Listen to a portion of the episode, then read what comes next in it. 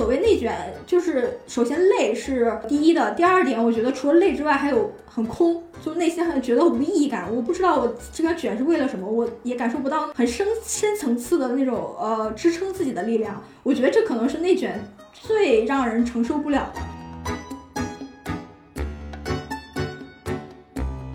经常在说环境实在是太卷了。没有办法呀，那有可能是你其实还没有把个体的能动性发挥到最大，是不是？就如果说你们四十个人全都锚定的是一个公司的机会，是不是就说明你们四十个人也都太路径依赖了呢？呃，就是刚才说的，现在对于很多年轻人来说，他们就是把不想被内卷作为一个懒惰的一个借口。就以及就是一份工作，可能对 A 来说是浪费生命，但对 B 来说可能是个很好的历练的机会。我觉得人在这种紧绷的状态下，一方面脾气容易变坏，然后脑子也容易变傻，然后因此损失的可能是一些更加长期的可能性。嗯，我觉得双说的对，就是卷的时候大家都疯了，然后呢，我又是最卷的，所以我最疯，所以呢，我就最容易失智。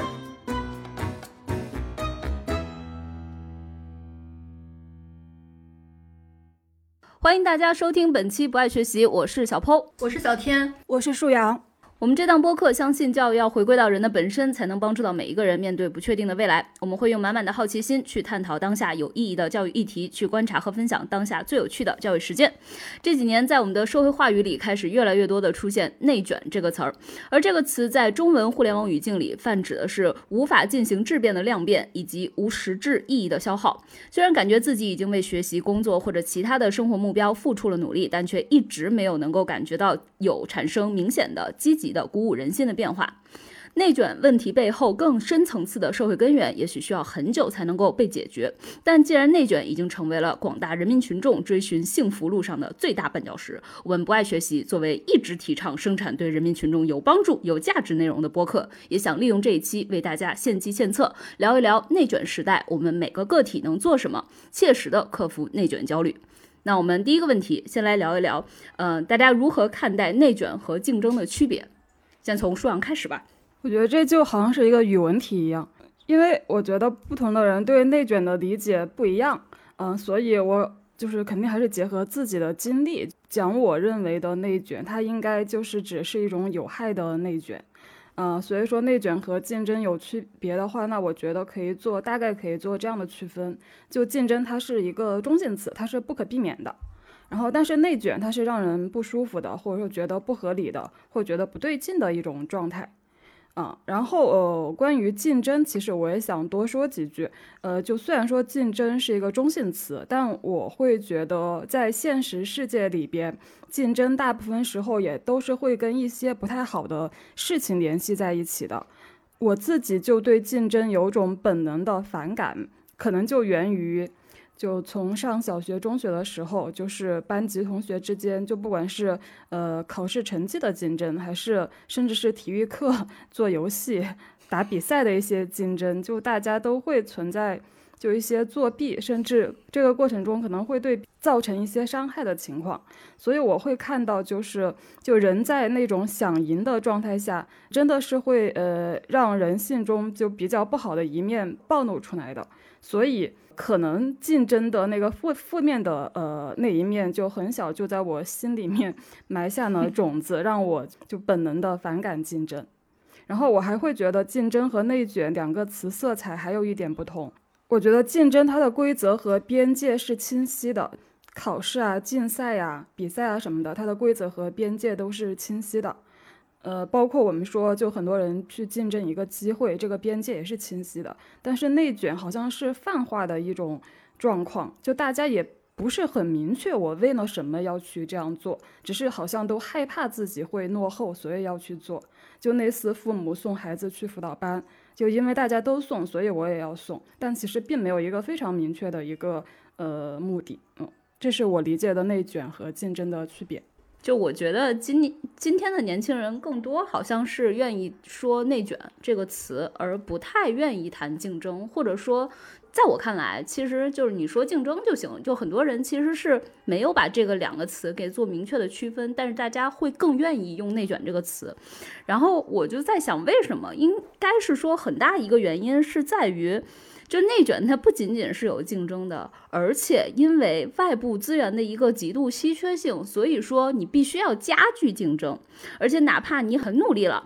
然后竞争也很剧烈了，但却还不一定能够得到一个相应的回馈。所以内卷这个词儿在竞争这个基础上，在这个大的泛化的这个词上面，中间的一个更细、更垂直的一个定义是它含内含着一个就是人对外部环境的一种无力感。嗯，所以就我个人不是特别喜欢，大家越来越愿意用“卷”这个字，而不太去正面的去聊竞争。就因为我觉得“内卷”这个词，因为它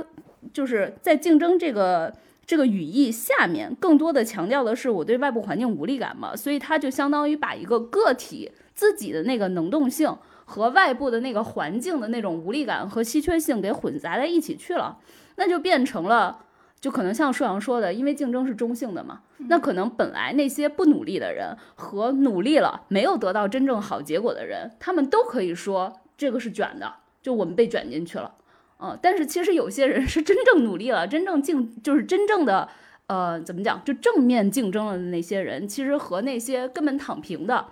呃人，他去怪罪这个外部环境的人就放成一起了，那所有的这些人全都一视同仁了，但我觉得不应该是这样子的。你觉得有的人为了自己的懒惰找的借口就是内卷，是这个意思？对对对对对对对。嗯，其实说到内卷这个词的来源，我我想感谢我们的一位听友，就是我们不爱学习创办之初的时候聊过一期人类学的话题嘛，然后当时请的是中央民族大学的黄宇老师，然后我我之前一直以为内卷是。历史学家黄宗智的发明，但是这位听友就纠正我说，其实是美国人类学家戈尔茨在他所写的《农业的内卷化：印度尼西亚生态变迁的过程》这本书中，就首先提到了这个概念，然后与之相对应的词是演化。然后在这本著作中呢，就是作者就讨论了爪哇岛的农业始终是一个劳动密集型的，就是没有从量变呃，就是演化成这种飞跃性的质变。呃，并未产生这种技术或者政治的变革的现象。那这个词其实我觉得就比较恰如其分的就形容了现在这种各行各业无意义的内耗的这种状态。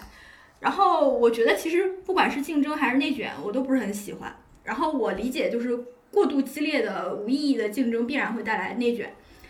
然后我觉得就是内卷的这个常态化啊，因为现在内卷真的是无处不在。我觉得可以分两种情况来理解这个问题。一个我觉得是对很多劳动者来说，可能他失去这个工作机会就真的没办法生存了，呃，因为现在社会的保障系统太薄弱了，嗯，那最近其实我知道出了一本书，当然它也是一直以来被讨论、被反复论证的，就是呃基本收入理论之父帕里斯，呃，然后这这是一个经济学家，然后他出了一本这个叫《全民基本收入》，啊。尤其是在疫情之后这两年，然后这个基本全民基本收入这个理论就就数次在西方社会，呃，尤其是在北欧啊，像这个可能已经有半只脚踏入了这个所谓的社会主义时代的这这样的北欧国家里面，呃，更是就是这个理论非常的如火如荼。也就是说，就即便这些民众不去工作，你每个月能不能给他发一笔满足他基本生存所需的收入？因为你如果按照人的这个需求定理的话，人不会说有了这个收入，他就会自我满足，就在家躺着，呃，因为人一定是有这种。呃，想通过社会化劳动来达成自我实现的这个欲望的，所以说他有了这个基本收入，他可以免于的是什么？免于就是为了生存所需而出卖自己的劳动力去做那些他不愿意做的很基础的那种剥削性很强的工作，但是可以达到的什么？达到的是他可以创造性的去做真正符合他意愿的工作，那可能更有利于推动整整个社会的有机的发展。当然，第二点就是有些人他就是也不会说是找不着工作啊。就是因为我身边很多朋友，其实你再怎么说，他也不可能没有他吃饭的机会，哦，但是，呃，怎么说呢？就是已经争惯了啊，就是从小到大都是在这个厮杀和竞争，呃，千军万马过独木桥的这个环境中长大的，所以他就是会认为我要过得更好，我就需要去占据更多的资本和资源，普遍都很焦虑，都没有安全感，就是一一种惯性的一种无意识的竞争。我我是会觉得，就是内卷它可能导致一个很直观的结果，就是说我们可能就是有很多人他的能力模型或者说他的个人素质都是可以去匹配就是这个层级的工作的，呃，但是因为现在资源太少。所以他们要不断，他们内部要竞争，竞争完之后，就是可能被淘汰下来那些人，也并不代表他不适合，或者说他配不上。但是呢，就是你为了要在竞争中胜出，你就必须要不断的去拓展自己的能力模型。但你拥有的很多技能，可能跟这个岗位就是实际工作的呃内容的需求，又根本沾不上边儿。但是你就又必须要有。然后你就要让自己变得就是占有的，或者说看起来履历越来越光鲜，就这样的话，你你才能够胜出。你就比如说，当时我们班就是应届找工作的时候，可能四十个人投的都是同样的一个公司的呃那个工作，但是呢，这你说我们班四十个人的就是学历、履历，包括校园经历什么的，因为应届毕业生嘛，可能工作经验也没有，然后就校园履历什么的基本上都是相同的，而且我们班从第一名到最后一名的这个分差不超过五分。呃，但是呢，这四十个人可能有五个人能通过简历，那你说这三十五个人他的简历到底是凭什么筛筛选下去呢？就是我们都会觉得他可能就是你运气不好，你要把一半人都扔掉。所以其实我我又会觉得，就是现在就大家都很焦虑，就是因为你可能你的能力已经远远大于这个岗位的需求了，但你不得不让自己更优秀，因为你要竞争过跟你同批去竞争的人，然后所以说导致一个。呃，一个结果就是很多有这样能力的人，但是在社会上找不到合理的和合适的位置，所以我才觉得把经常在说一呃这个环境实在是太卷了，没有办法呀，就是是因为现在已经如此之卷，那有可能是你其实还没有把个体的能动性发挥到最大，是不是？我我就这么一说啊，就是因为也许你可以盯着一些不是那个公司的机会。就如果说你们四十个人全都锚定的是一个公司的机会，是不是就说明你们四十个人也都太路径依赖了呢？嗯嗯，是。就像我们采访金融猎头那一期就说嘛，就是那位猎头就说现在金融行业实在是太卷了，就可能比较 top 的呃券商他们招的人就是那个简历非常的严苛，就可能你简历上某一个经历不是那么的最好，那可能你就会被刷掉。嗯，但并不代表。那个人真的就说不行，嗯，就相当于大家为了一个，对，可能就是一个就非常好的机会，然后就会很多的人挤挤破了头去争取这个机会。但问题是，就是在挤破了头去争取这个机会的过程中，就是一旦你就是失败的话，那你可能是做了很多就没有意义的工作。好，那刚才小天也大概给我们分享了一下他曾经经历过的一次内卷，然后接下来我们再来聊一聊，就是大家还有没有更切身的其他的体验，就是有没有遭遇过内卷，然后有没有因此产生了内卷焦虑？其实我觉得我我不是特别的适合来聊这个话题啊，因为我好像其实没有太多的被卷入过，但一定要找的话还是有的。那我想先分享一个观点，就这个观点是，就我跟另一位，就是另外一档播客叫做《识人识己》，是我跟另外两位就资深的人力资源专家薛逸然和赵楠，他们两位老师在做的一档播客。嗯，然后其实我从薛然老师那里很早就听他讲过，就他把人跟工作的关系分成三种，第一种，绝大部分人属于第一种，是叫做被环境裹挟的人。然后比较典型的就是勤勤恳恳的员工，他们工作很努力，但其实他们也不是很主动的、很明确的说，我就想升职加薪。他们可能只是责任感比较强，也可能是呃不愿意给别人添麻烦，或者说这个人就是比较乖，别人让他干什么他就干什么。也有可能这种人是天生做事情就比较喜欢全力以赴和精益求精。嗯，也可能是这个人比较争强好胜，就只要有比就想赢，或者是从小到大都赢惯了，就要求自己一直是要胜出。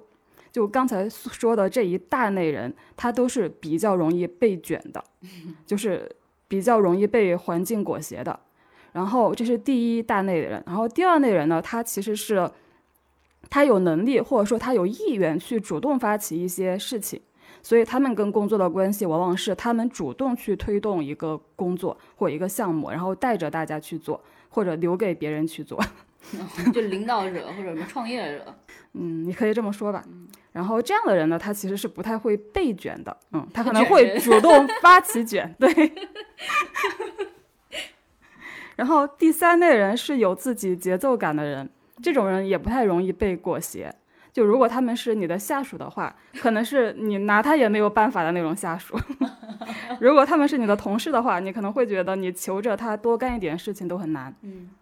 然后这是三三种跟工作的关系，就一种是容易被工作裹挟的，一种是呃主动发起事情的，一种是有自己的节奏感的。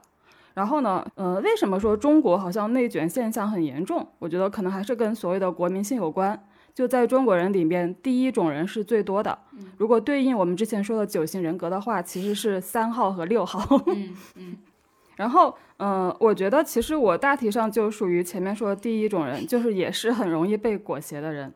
嗯、但是我的被裹挟，我大部分时候是被具体的工作任务裹挟。就我是那种，如果我手上有事情没有忙完，我可以连着两顿饭都不吃的人，有时候甚至一天都不吃饭。所以我要分享我的被卷的经历呢，就是曾经有一段时间，就我所在公司的我所在的那个项目组，就要为一个时间节点去赶工。就大概至少延续了一个月的时间，大家就全组的人可能都是半夜十二点才下班回家。嗯，我我是这群人里面又是下班最最晚的，就我最晚的可能一两点一两点才回家。但但当然，就我可能第二天早上未必是到得早的，但也不是最晚的，反正嗯。就那个时候，就大家整体就我我觉得可以说是处在一个被卷的状态里吧。嗯。然后我后来就在想这个事情，就是为什么我们的大领导要给我们下这样的任务，就为什么不能把那个产品上线的时间点往后推一点，或者说要求我们的工作量不能够减少一点？我觉得其实不是不可能的。然后或者说，为什么我们的小领导在看到我们每天这么超负荷的工作状态下，他为什么不去跟大领导沟通呢？当然，我提出的这些问题，我自己也无法解答。但我觉得，就是大家可以去思考，就是很多时候我们这么忙，是不是真的是有必要的？嗯从这个角度，我也会去想，就所谓的这种不经审视的去竞争、去争抢，可能就是一种内卷。因为我有这个经历嘛，然后我也会有反思，就是这种内卷它会带来什么样的后果。然后我首先会觉得，就说当时候的辛苦，这个是不用说的。但我觉得另外更值得说的一点就是，人在一个非常的忙碌、节奏很快、压力很大的状态下，就人的智商和情商都会下降。所以当时你们全组变成了傻子。全组人都在里面哭。是，然后其实那段时间，就我们同事之间，包括我们跟外部的合作者之间，都会产生一些冲突。然后那些冲突，就是现在去想的话，我觉得都是可以更加妥当的去解决的。就有的是属于沟通上的问题，有的是属于判断判断上的问题。但是在当时那种节奏下，就没有人有耐心，也没有一个人脑子足够清醒。就大家唯一的就盯着当下的任务，比如说我今天要完成这些，这周我要完成这些，就一切都是为了这个任任务服务。所以呢，就是人，我觉得人在这种紧绷的状态下，一方面脾气容易变坏，然后脑子也容易变傻，然后因此损失的可能是一些更加长期的可能性，嗯，以及我们在嗯就判断这个项目到底要怎么做可能会更好，可能这方面的判断力也失去了，嗯。然后我在这个过程中，我还会有，我还有观察，就我会观察到有一种人啊，就他可能在职场里一直处在一个呃压力比较大，然后也比较受气的这么一个角色上，他可能本身就智商并不低，但是在这种状况下，他的思考能力、他的判断能力就好像波动很大，就是他很容易受到外界压力的影响，也很容易被人洗脑。然后我跟我就我觉得就是这种状态真的可能是焦虑导致的，就当一个人太想要呃什么东西，或者说太害怕失去什么东西的时候，他就会失去平和心。然后这个平和心呢，我觉得它跟判断力有很大的有很大的关系。嗯，所以我觉得就是嗯忙碌的工作，或者说你当时很迫切的想要达到一个什么样子的目标，就很容易让人失去平和心。因为我自己是一个就要求自己能够尽量保持清醒的人嘛，所以我现在就不会让自己处在太忙碌、太焦虑，然后被裹挟的这种状态下。就一方面就是说，嗯，保持平和心嘛；另一方面也是要留出时间给自己去学习、去摄取新的信息，就看看外面的世界发生了什么，就尽量保持一个视野的开阔。所以可能我去找工作的时候，我也不会像以前那样那么的在意薪资，我可能会评估这份工作给我带来的压力以及带来的不爽，我是能不能够承受，我愿不愿意去承受的。然后我觉得这个是那一那一段的工作经历给我带来的一个改变吧。我觉得就可能对我来说也是一件好事，因因为你人只有在被逼到那个状态的时候，你才会可能会有更多的感悟吧。嗯，但是就是我我这里也还想要补充一下，因为我怕我刚才说的这些就会带来误导。就我觉得很多时候人的潜力也是超出自己想象的，就一个人也不需要因为过往的经历去限制限制自己，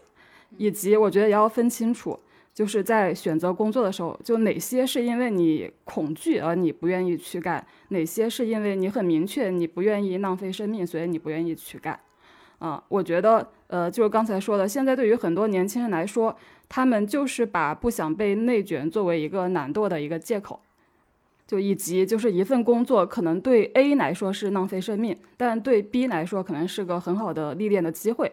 呃，所以我觉得其实人年轻的时候，就身体好、精力旺盛的时候，去做一些比较忙、比较有挑战的工作，我觉得还是挺有必要的。嗯，因为它会训练一个人的底子，这就好像如果一个人从小是练体育的，那他的体能可能一辈子都会比普通人更好一些。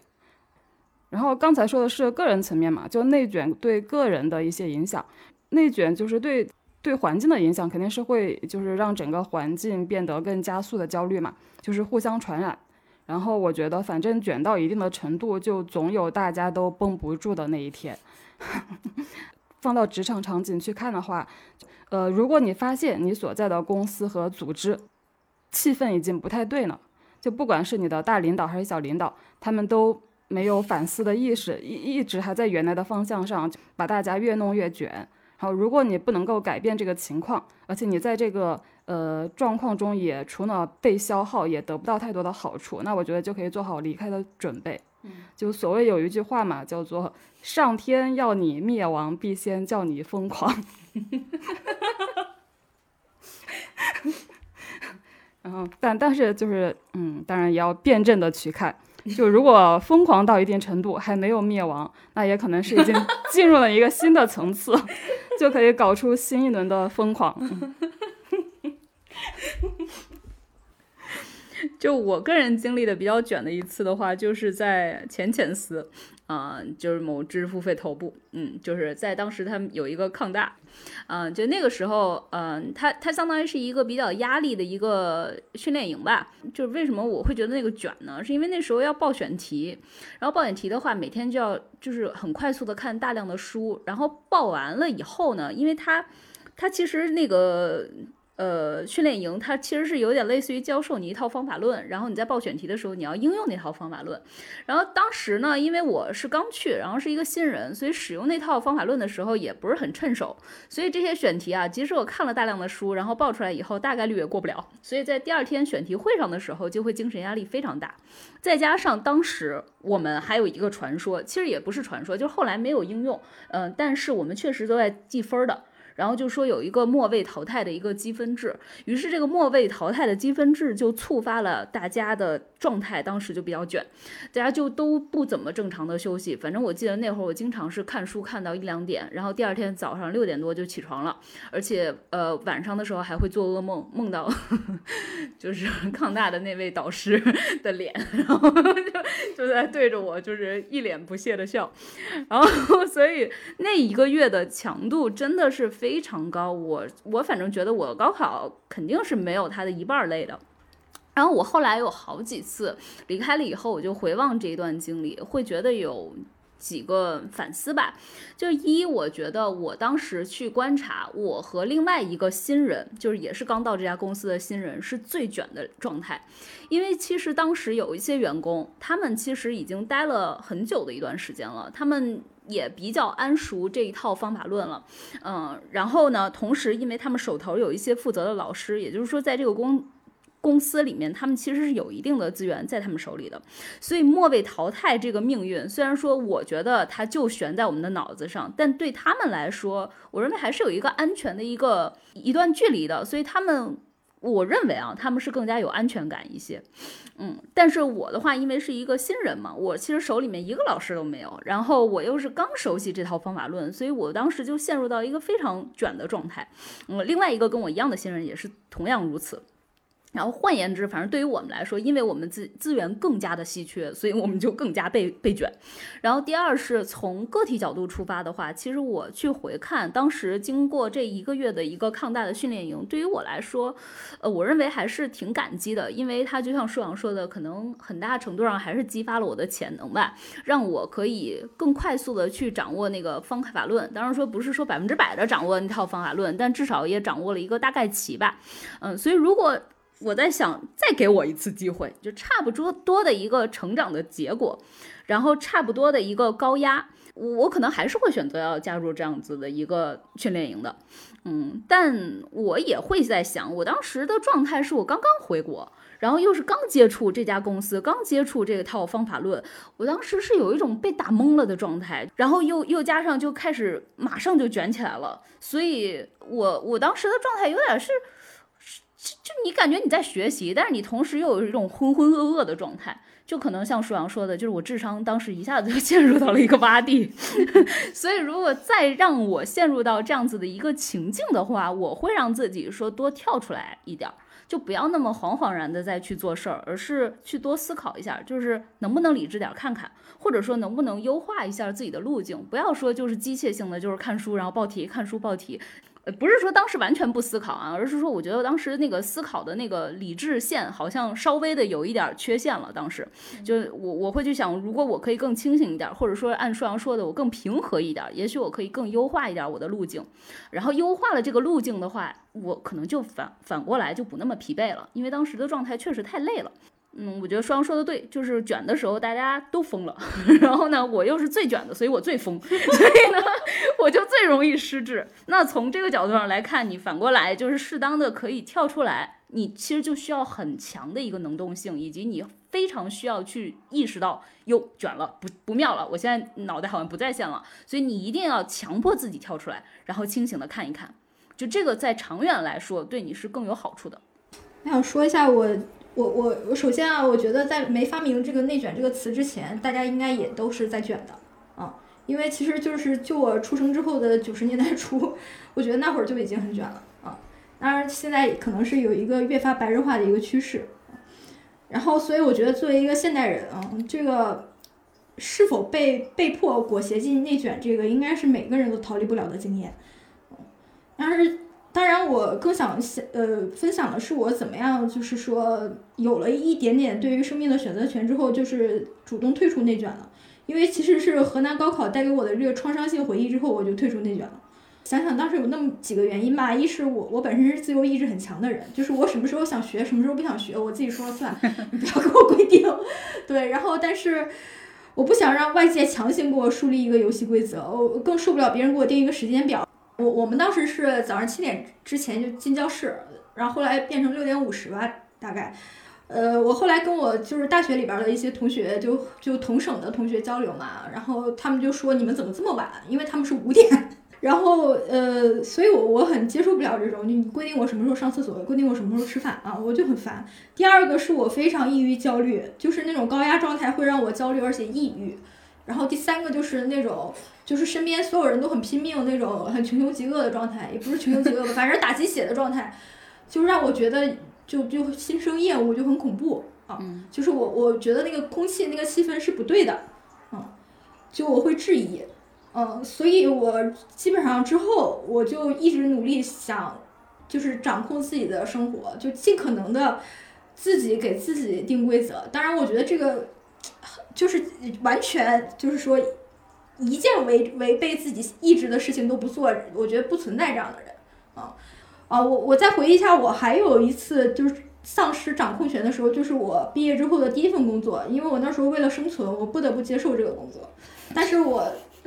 从接受的时候起，我就知道我内心非常不热爱它，因为它不能把我自己的兴趣的领域呃跟他的工作内容结合在一起。呃，当然，这对有些人来讲可能无所谓，他只要这个工作清闲，或者说看着就是有有一份保障性的收入，然后有一个社会身份就够了。然后，但是我对工作的要求又不止于此，啊，所以我我那两年是非常苦闷的啊。然后，其实我可以就是想跟大家分享一下我怎么样退出内卷，以及怎么样就是就是慢慢的。呃，一点点增加自己对生活掌控权的这样一个经历，因为我当时非常苦闷，我每天坐地铁上下班通勤的时候，我都会觉得，呃，看着整个车厢就是就是密不透风的，就挤得像沙丁鱼一样的人，我就会觉得这些人是靠什么东西在支撑着他们？我就觉得就是靠彼此，我觉得大家都都非常的荒谬，我觉得整个世界都很荒诞。然后我当时。给自己想了一个方法，就是我上下班的时候，我就在想畅想我以后生活中各种可能性。我就觉得我以后，呃，我如果不做，我不做这个工作了，等我有自由权的时候，我可以做什么啊？然后当时给自己定了几个方向，然后好像还包括什么影视剧的编剧，然后包括文化记者，然后也包括什么书评书评人什么之类的，就类似于这种。这不还是上班吗？对，是上班，但是是那种兴趣跟自己的工作内容结合在一起嘛。然后后来我就跳槽之后嘛，然后因为你自己对自我的规划和想象，但是你的自由自我意志，你还要跟这个社会就怎么样接纳你做一个结合嘛。那我因为我第一份工作呃是等于在出版业，所以我之后我就很难跳出这个版图了，呃，所以我跳槽之后也就一个民营公司，就是呃小的这个呃出版策划公司接纳了我。让我感受感觉也有很大的改善，就整个生活状态都积极了，幸福了很多。呃，然后我觉得就是所谓内卷，就是首先累是呃第一的，第二点我觉得除了累之外还有很空，就内心很觉得无意义感。我不知道我这个卷是为了什么，我也感受不到那种生生命的那种丰盛的或者自己的自我肯定的那种很深深层次的那种呃支撑自己的力量。我觉得这可能是内卷最让人承受不了的。哦，所以我觉得唯一能做的就是，如果你觉得这种状态让你感觉到非常的不舒适，呃，非常的不开心，你就要多跟自己做沟通。也也就是说，其实第一份工作对于你来说，那个卷更多的是体现在你不认可它，它没有办法带给你快乐，并不是说它真的带给你了非常大的呃疲惫或者压力。他高考之后就没有卷了。呃，我高考就是真实的累的话，我高考之后我就再也不会让自己累了。对我之后，我就现在我觉得我就是，嗯，我可以丧失很多物欲，我也不想让自己累。我觉得小天在他的职业生涯中只是感受到一种卷的压力，但从来并没有被真正的 卷过。我精神上主要是精神上痛苦，对，就精神上的苦闷嘛。对，精神上的苦闷。对。对，也是一种卷，肯定是一种卷啊！对啊，对。那第三个问题就是。你们认为内卷对幸福感的影响一定是消极的吗？当然，小天可能是认为，对于他来说，他这种苦闷，甚至不需要到肉体的伤害，他就已经感觉到非常消极了。但是，像咱们群里面也也有卷王嘛，我不知我，因为我看他的状态，我不知道他的幸福感如何，但他似乎在卷的过程中，让我感受到他的一种丰盈和满足。就比如说早起锻炼啊，然后每天做大量的阅读和学习啊，然后还有在群里面的一些输出啊，我觉得他状态好像挺好的。所以我也在想，就是。内卷对幸福感的影响到底是什么样子的？我觉得大家可以说一说这个理解。小天可以从不光从自己的那个状态中入手，也可以去感受一下别人。我感受到的也是跟小破一样，我觉得卷王应该是一种比较积极的状态。嗯，所以我觉得有没有被内卷，我觉得还是一个主观感受。就如果你做这些事情是很主动的，而且做的过程很开心，那我觉得就不算内卷。内卷对幸福感的影响一定是消极的吗？我觉得肯定不一定啊。就是有一种人，就是特别喜欢竞争嘛，而且他们可如果他们又能够一次一次又一次的在竞争中取胜，或者说大部分情况下他们能够取胜，那他可能是很享受呃卷的啊。我不知道卷王是不是，但我就知道肯定有这样子的人，啊，就他们可能就是又喜欢竞争，又很优秀，有能力又很强。呃，然后关于幸福感，其实呃就可以采用积极心理学的那个框架嘛。就积极心理学认为，幸福感是有五根柱子：积极情绪、全情投入、成就、人际关系、意义感。那就喜欢竞争的人，就其实 前三根柱子他们其实都是有的。积极情绪嘛，因为竞争本身就让他们兴奋嘛。嗯。然后全情投入嘛，因为他们在准为了准备竞争，他们肯定也能够做到全情投入。然后还有就是成就，那他们如果能够在竞争中获胜，肯定是很有成就感的嘛。那这三者对幸福感的影响肯定都是积极的。但是后面两者就是人际关系和意义感，我觉得那种很喜欢竞争的人应该不太会有。喜欢竞争的人，人际关系一般都不会太好。然后喜欢竞争的人，通常也是那种很目标导向的人，就他们的人生更多是由一个接一个的目标驱动的，而不是由那个意义感驱动的。然后我还想顺便分享一下，就是我对。就是所谓的目标导向、结果导向这个这个价值观的思考，我觉得现在就是好像是特别在职场里面，一个人要目标导向、结果导向，已经成为一种政治正确，就好像说我们说一个人要成为一个好人一样。那你在职场中，你一定要做一个目标导向的人。嗯，但其实我自己是一个比较重视意义感的人，就是我做一件事情，我一定会去拷问这件事情的意义。就如果他的那个目标跟他的意义或者说价值偏离了，然后我就会去怀疑目标。然后我有一个朋友，他说过一句话，他说：“做人一旦注重结果，就会有腐化的危险。”我的想法没有没有这个表达那么极端啊，但是我一定程度上也是同意的。嗯，就是说一个僵化的目标和结果会让人异化嘛，所以我觉得目标最好是可以随时进行合理化的调整的，就是。呃，我们依然可以去目标驱动，去结果导向，但是这个目标和结果是什么，最好是由自己去设定的。然后你需要不断的去合理化它。然后讲到这里，我就又想吐槽一下 OKR 这个工具，简单的介绍一下 OKR 这个工具，就是说每一个员工都要自己设定自己的目标以及 KR，就是关键结果，然后呢，用这种自我驱动的方式去工作。然后听起来它的好像意义也很好，但是呢，它又有一个我觉得不可能实现的一个要求，就它要求每个人的目标和这个关键结果加总起来等于全公司的目标和关键结果。然后反正我以前所在的公公司就是这么说的，然后呢，我就觉得这个肯定是不可能的，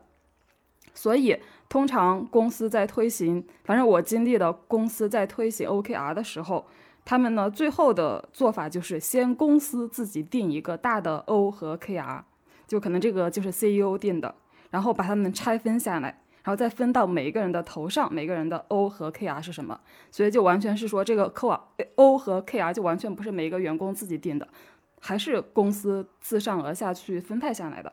所以它跟它跟那个 KPI 的唯一区别就是，通常制定 KPI 的时候还是会相对客观和现实的。比方说，你去年做到了八十分，那你今年的 KPI 可能是九十分。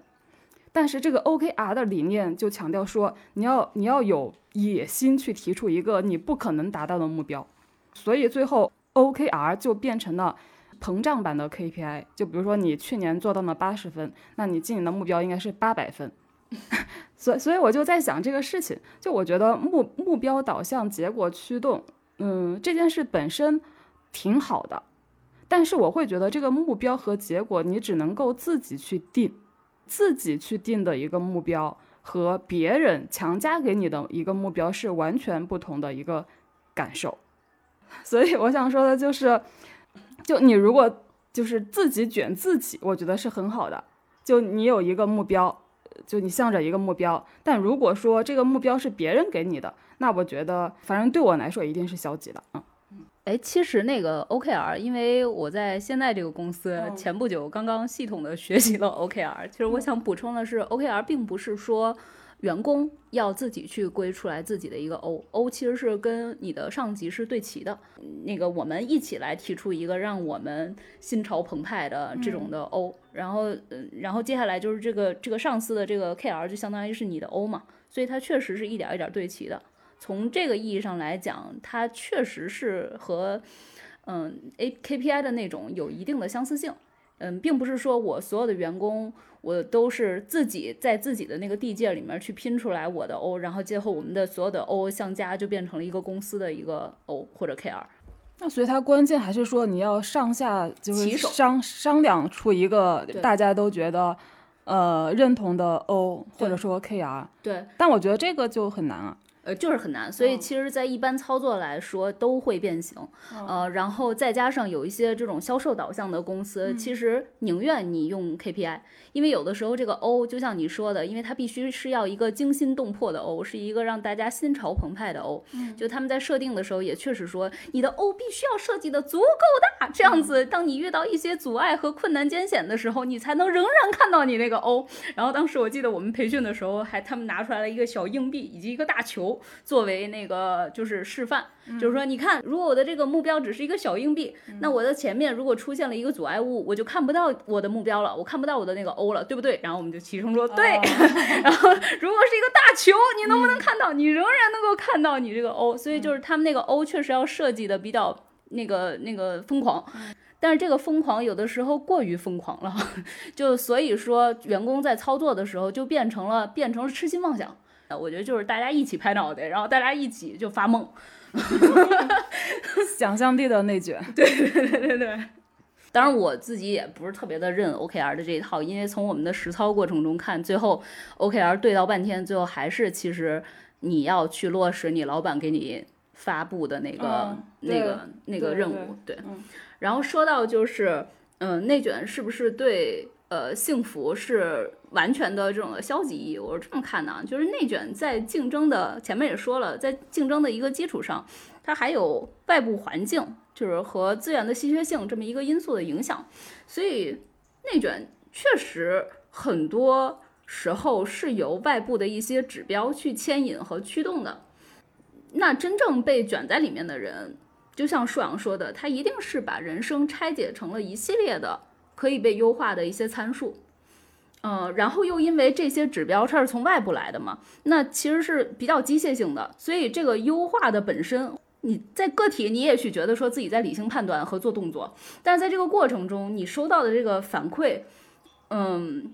就我觉得，因为它的动机是外部强加给你的嘛，所以你在这个反馈中，你一定不能得到你那个非常充盈的幸福。换句话说，就是你那外部因为是有权力结构，或者说小天经常使用的叫规训影响而成的，所以这个幸福感它不一定把你能够让你感到充盈。其实我在想这件事情的时候，我就想到一个比喻，就是如果你把每一个人都想成一个容器的话，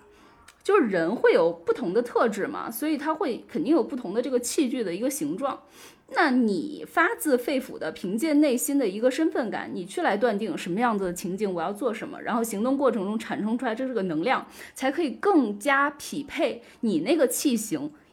的样子，所以你才会感觉到充盈，对吧？你所有的整个的这个这个周身，不管是身体还是精神，你都感觉到被这个能量给呃顶到了。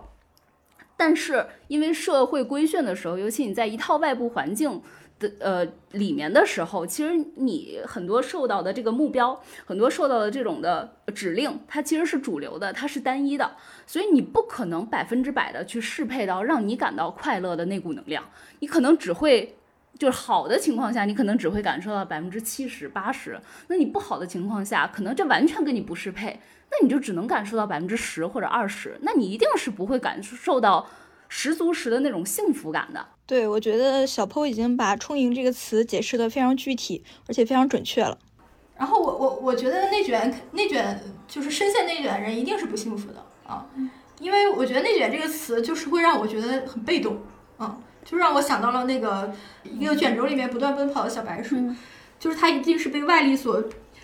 呃逼迫的啊、然后不是他自自己心甘情愿的。所以我就觉得，就是他一定是不幸福的，因为我我觉得，就是如果被别人强迫着，然后又那么的耗尽自己的体能去做一件事情，这个感觉一定是很痛苦的。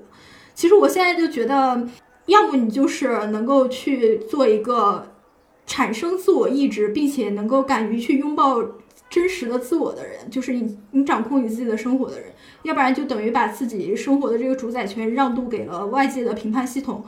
然后其实我我觉得很多人他可能没有生成自我，可能是因为没有接受好的教育啊，或者说也有可能是他接受了好的教育，但他过去的生活太顺了，他就按照是最顺理成章那一套来的啊。然后但是这这个过程中又一定又一直给他正反馈，然后他就觉得他就不会去质疑。然后还有一些是他隐隐约约感受到了那个真实的自我。呃，或者说可以被模糊的命名为理想的东西，但是他会觉得这个东西不太符合主流的价值观，或者说这个追求理想这个这件事情本身有点危险，所以他不敢去拥抱真实的自我啊。我身边这样的人，呃，也很多啊，大部分是女性啊，嗯嗯，呃，然后。其实我身边有个朋友，我一直觉得他有点可惜，因为我觉得他非常的才华横溢，然后学术底子也非常好，但是他就一直以来就是觉得自己要活着最循规蹈矩的和最正确的那那条生存之路，所以我觉得他是拒绝了去拥抱真实的自我，然后现在就是呃非常累，然后也很空洞啊，就是一一种内卷的状态。就是如果你主动去让渡了这个权利的话，那肯定会有外界的一个一个一个能量把你给。裹挟到另外一条逻辑之之中去。其实，我觉得刚才小天在说的时候，我也在想，就是刚才那个杯子的那个理论，以及刚才舒阳说到那个工作，就 OKR 的那个前提，我也在想，就是因为现实的情况。嗯，其实我们如果说凭借说工作让我们感觉到百分之百的让你充盈，这基本上我们已经用 OKR 以及 KPI 证明了它不太可能，对吧？所以其实我觉得更多的应当是说，就毕竟现在我们的工作哪怕是九九六，你也有几个小时是你自己的，对吧？就那几个小时，你能不能去让自己感受到一些真正的美好和快乐？呃，而且这个东西，我认为是有一些。全人类的共通性的，就比如真善美的东西，它一定会让你感觉到美好的，对吧？那那你天天，比如你回家，你坐地铁，就比如说你就是从金台路，金台路坐到双井啊，比如说，那我能不能从国贸我就下车，然后我走一站地，就走这一站地，你感受一下这个生活，也许你就可以看到一些美的东西，你可以看到一些真的东西，然后，嗯。他他也许就会补充你那个气型上面工作无法填补你的一些，是吧？那我们就来到了我们最有意义的第四个问题，在内卷时代有什么实用的提升幸福感的小妙招吗？从舒阳开始，因为舒阳最喜欢给小妙招。我觉得可能我也不是很适合回答这个问题，因为我知道就是内卷带来的不幸福感，我觉得我理解应该主要就是那种焦虑感嘛。嗯，但其实我自己是不太容易焦虑的那种人。嗯，我如果说有焦虑，也属于那种就是我要完成一个具体的工作，可能会带来的那种焦虑。就我不存在那种泛化的焦虑。嗯，就我觉得内大家对内卷的那种厌恶，主要还是因为它会带来一种泛化的焦虑。但是我好像基本上不会有那种泛化的焦虑。嗯，所以我自然也没有处理这种泛化焦虑的经验。但是我就是分享一些。你可以怎么样不被卷入的技巧吧？我觉得首先是运动，因为运动其实它是能够，嗯，我觉得就是那个多巴胺的那个提升，其实是能够给你带来一种你对你自己的掌控感的。嗯，我自己曾经在当记者的时候有也有拖延症。就可能一篇稿子，我的素材都已经采访完了，但是我就在那个写稿的那个就很难启动去写稿。然后我很长一段时间，我的方法就两个，一个就是去跑步，然后跑完步我就觉得我好像能够控制自己，逼着自己去写稿呢。嗯。还有就是喝咖啡，嗯嗯。对，我觉得就是运动真的会提升你对自己的一种掌控感。然后还有就是。如果你觉得你在这种竞争中你很难找到那个成就感，或者说你都是就被迫的去竞争的话，那我觉得你可以把那种成就感或者说好胜心释放在，呃，游戏里面。你可以去玩游戏，你也可以去玩密室。就是我觉得这种东西，这种这种好胜心，因为它是一个有限游戏嘛，它是有边界的。就我非常觉得非常有害的，就是所谓的那个无限游戏的概念。就无限游戏它是没有边界的，就好像你的人生都在升级打怪。我觉得这个是很可怕的。所以我不知道为什么现在大家都喜欢用无限游戏这个概念。不会觉得很可怕吗？所以就我觉得大家可以多玩一些有限游戏。对对对，你可以用扫雷啊、纸牌啊。嗯，我 我自己比较玩的多的一款是炉石传说。它不太容易沉浸嘛，就你玩个几排几排，你就会觉得就就可以了啊。然后，然后还有一个，当然根本性的解决方法就是刚才说的，你想不被卷，那就是自己给自己设定目标，而不是去完成别人给你的目标，就这样你才不会被裹挟。然后我记得就有一个职场前辈跟我说过一句话，他说他觉得人。不，人生就人就像自行车，你不踩它，那别人往哪边推，它就往哪边倒。你只有往前踩，它才不会倒。我觉得，嗯，就这个比喻还挺形象的。为什么我觉得就自己给自己设定目标就是很有意义呢？因为你只有自己给自己设定目标的时候，你才会去进行审慎的独立思考，做出符合自己的利益以及志趣的选择。呃，不管是长期目标还是短期目标，这个目标，它肯定是需要符合生存的需求的嘛，就你要养活自己嘛，但同时也符合你自己对自己未来的期待，就你可能就是在这个过程中，你能够自己替自己自己拓展出更多的发展空间。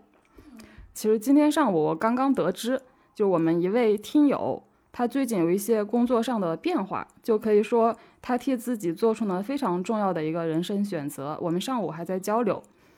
然后当时他开玩笑说，就说到他的这个决定的时候，他说自己的选择可能不太理性。然后我当时也开玩笑说，说我觉得你不会做不理性的事情。然后我这里刚好就想解释一下，就是我我我所理解的理性到底是什么。就我觉得，只要一个人是对自己负责的，那他的决定就一定是理性的。就理性不代表没有风险，但是一定是自己清楚有自己有承担这个风险的能力。所以他一定是经过一个理性权衡的。然后，呃，我也想到，就是说，我们经常觉得自己被迫去做什么东西，被内卷、被裹挟。我们之所以不愿意，但我们还会去做，就因为我们追求安全感。就是就是随大流嘛，大多大多数人做什么，我们就我们就跟着做什么，或者说大多数上进的人在做什么，那么我们也要上进，所以我也就跟着做什么，可能去听各种课呀，考各种证呀，这样这样我们才会有一种安全感，觉得我不会去掉队，嗯，但我觉得安全感的呃获得还有另外一种方式，就是强大的理性带来的，就是你会比较清楚自己。怎样能够在现实中可以自立，以及自己能够如果要去冒一些风险的话，你能够承担多大的一个风险？然后你在这个你能够承担的这个安全区域内去做自己就真正想做的事情。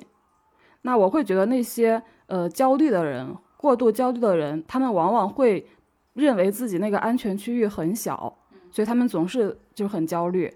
但也有一些人，他可能是比较自大，他会觉得自己那个安全区域很大，或者是他可能会沉浸在一个幻想里面，就觉得自己有朝一日会就走上人生巅峰。我觉得就是这两种其实都是不够理性的表现。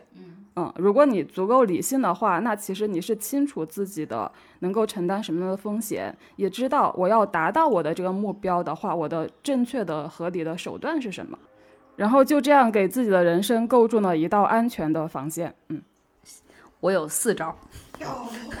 我觉得第一招就是一定要频繁的感知自己，就是对自己负责。嗯，这里呢，因为最近我在看那个心理疗愈的一些东西，所以我可以推荐一些，就是心理疗愈师会用的一个叫价值定位法，就说的就是你要明白，在你内心里面真正你认为有价值的价值排序是什么样子的。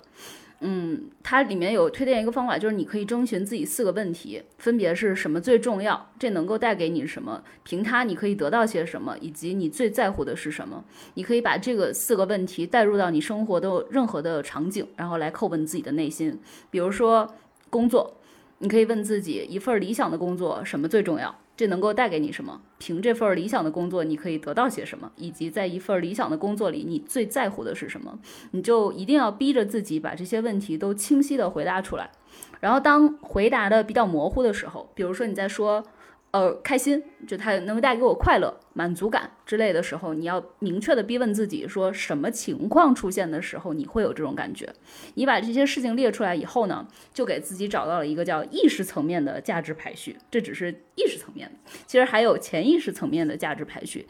潜意识层面的，就比如说还是工作，你要找出来四到六对儿和工作有关的一些价值，然后你呢两两开始比，嗯，用感觉而不是理性，你可以。呃，快速的做出来一个选择，因为潜意识是不能够同时处理两个以上的这种选择的，所以你就每次都是拿两个快速的做一个比较，它可以迅速的让你知道你内心深处最渴望的是什么，然后以及觉得什么是不重要的。你把这个意识层面的和潜意识层面的结合到一起以后，你去理解一下自己真正想要的到底是什么。那接下来你就可以大胆的告诉自己，对于那些我其实不那么在乎的，即使它是社会主流的一种规训。或者说大家都在遵从走的一个轨迹，但我不选择它，或者我很后面我再去选择它，为什么呢？因为如果你其实潜意识和你的意识层面都其实更注重的是一个价值，但是你却随大流走了另外一个价值的路线，那就会让你的内心产生矛盾和冲突。矛盾和冲突出现的时候，你肯定就是不幸福的。就我我觉得这真的还是挺重要的，因为就我们很多时候是瞎忙嘛。嗯，而不是有意义的忙，所以被卷进去的一个非常大的特点就是你忘记你自己去关心一下自己，去关照一下自己了。当然，打一个补丁也是这个刚才舒阳说的，你不要变成一个就是忘人，你还是要量化好自己的一个风险，不要太追求自我，就是以至于完全和这个现实层面脱钩。然后第二个，嗯，在这个内卷时代提升幸福感的方法，我觉得就是多交一些朋友和扩展圈层。就内卷的很大一个原因是同质化嘛，就大家都在这一个圈层里，就像小天刚才说的，然后舒阳说的，就金融圈，对吧？大家摄入的信息是差不多，然后锁定的资源也都差不多，四十个人我就锁着一个公司，那大概率这个供需是要失衡的，失衡了那肯定就会加速这个内卷。但机会之所以称之为机会，肯定是因为它还存在在一些我们现在看起来。没有被关注的那些不那么卷的地方，对吧？机会肯定是在那些现在比较小众、明天是朝阳的那些市场里。呃，P.S. 一句，这就是为什么我们不爱学习，在做很多的这种的职场的这个访谈。呃，我们很关注的一个点就是，呃，它也许是一个未来的朝阳产业，然后它也许可以带来更多的这种的幸福感和意义感。广告打完。然后，所以拓展圈层，就冲破你自己的一个信息茧房和选择茧房，才可以从根本上就治，就不只是治标，还从根本上、从本质上让你少一点焦虑。因为我并不认为突破性的创新它不会存在，它肯定是会存在的。这这，否则我们人类社会真的就不要发展了，对吧？就只是我们很多的时候因为太恐惧了，害怕丢失掉我们自己手上已有的筹码，所以就会越来越在我们原来的这个路径上去依赖。嗯，所以这也回到了刚才前面说的第一点，就是你要对自己的感知多一点。你是更重视这个工作赋予你的一个改变世界的意义，还是说收入上的安全感上面的更多？那是不是你可以在理解自己的这个基础上，在面对一些选择的时候，你可以更勇敢一点？然后第三点就是合理的规划和管理好自己的时间也好，精力也好，目标也好，这可能也呼应了刚才舒阳说的一个理智。就是说合理，是因为这必须是要契合你自己的能力范畴的嘛？因为极度的，比如说恐惧失业啊，或者出社会之后这个薪资待遇会减少啊，就会逼着自己，嗯，做很多自己精神和这个身体的阈值外的一些事情，嗯。但我认为一个好的这种的目标管理、时间管理，一定是说我一点一点的不断的给你小型的正反馈，然后让你走到最后，所以它。应该是一个自己为自己一点一点的甜头，而不是说我一下子要给自己一个造糖厂，对吧？然后其实这个方面的很多这种做自我管理的这种的书也很多，我觉得有有的时候，尤其是一些文科生吧，可能看不上这些东西，就会觉得我不要了解这些什么管理，我做我自己人生的主人。但但其实这个是能够让你在一个。范式上面让你变得更理智一点，然后让你变得更有规划性和就目标管理更明确一点。我觉得有的时候我们还是可以正视，然后以及使用这些工具的。然后最后就是呼应一下舒阳说的多运动吧，就是我有一个从这个心理疗愈师那里看来的招式，然后看到以后呢，我就一直在用这招，我觉得非常管用。然后这这一招也可以就是推荐给小天，因为他并不是说你完全要跑步啊，或者做一些深蹲呐、什么 HIIT 啊这样子的大激烈的运动，而是说唱 KTV，或者说你在回家路上可以边走边放声大唱，因为这个可以过程中你可以很深的这种呼气吸气，然后这个过程会启动这个身身体分泌一些物质，我猜应当是内啡肽啊，就反正我因为我有点记不清了，反正就是让你会感到快乐的一个物质。然后我之所以推荐呢，是因为我自己亲测非常有效。然后我的方法是为了不引吭高歌，引发路人的侧目，我就改成了唱饶舌，因为饶舌的词是特别满的写的，所以你就不得不就是在走路的过程中还要大口呼吸，这样子你一边走一边唱一首饶舌歌曲，你唱可能两首歌，你就会莫名其妙的感觉到极度的快乐和幸福。所以这是我亲测有效的，首先你可以 join my hood。让自己幸福嘛，归根到底还是，呃，一个你说对自己时间的管理，然后对自己生活各个部分的一个规划。然后我觉得现代人的生活啊，就是，呃，主要就是两件事情，一个就是工作，然后一个就是这个恋爱、婚姻、家庭生活，包括社交，可能很大程度上也可以归于这一类。嗯，我觉得还是呃。多多跟自己沟通，去体呃了解到自己在各个方面的需求，然后尽可能把这个需求具体化。就比如说我，我首先一个需求就是我不能太累，就是我全神贯注的去工作。呃，一般每天就是工作日五个工作日的话，可以达到五个小时，然后撑撑死了七个小时。就比如说我今天七个小时，但我第二天可能就得四个小时了。嗯，即便告诉我你这个工作呃是很。可以给我什么五十万年薪，或者说多少万年薪，我也不会去做的，因为我知道我根本我的体力和我的这个精神的这个脆弱程度是承受不了这个压力的。然后，嗯，其次就知道什么是可以让自己满足的。就有的人他说我不在乎我自己工作的内容是什么，就是比如说我们这种文科生吧，可能出来大部分都是一个文字工作者。他有有的人他可能会觉得我写的是什么是无所谓的。我写的是政府报告，我写的是会议纪要，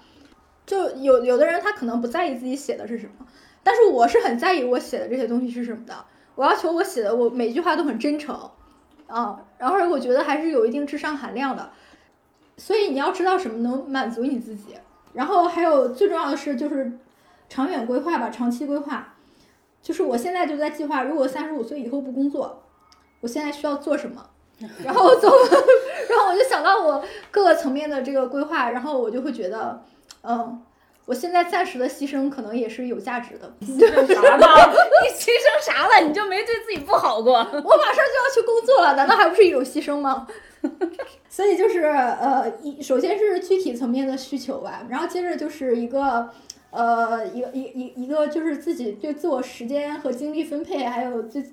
呃，深层次的精神层面一个需求吧，嗯，就是明确自己的需求，给自己价值排序，嗯。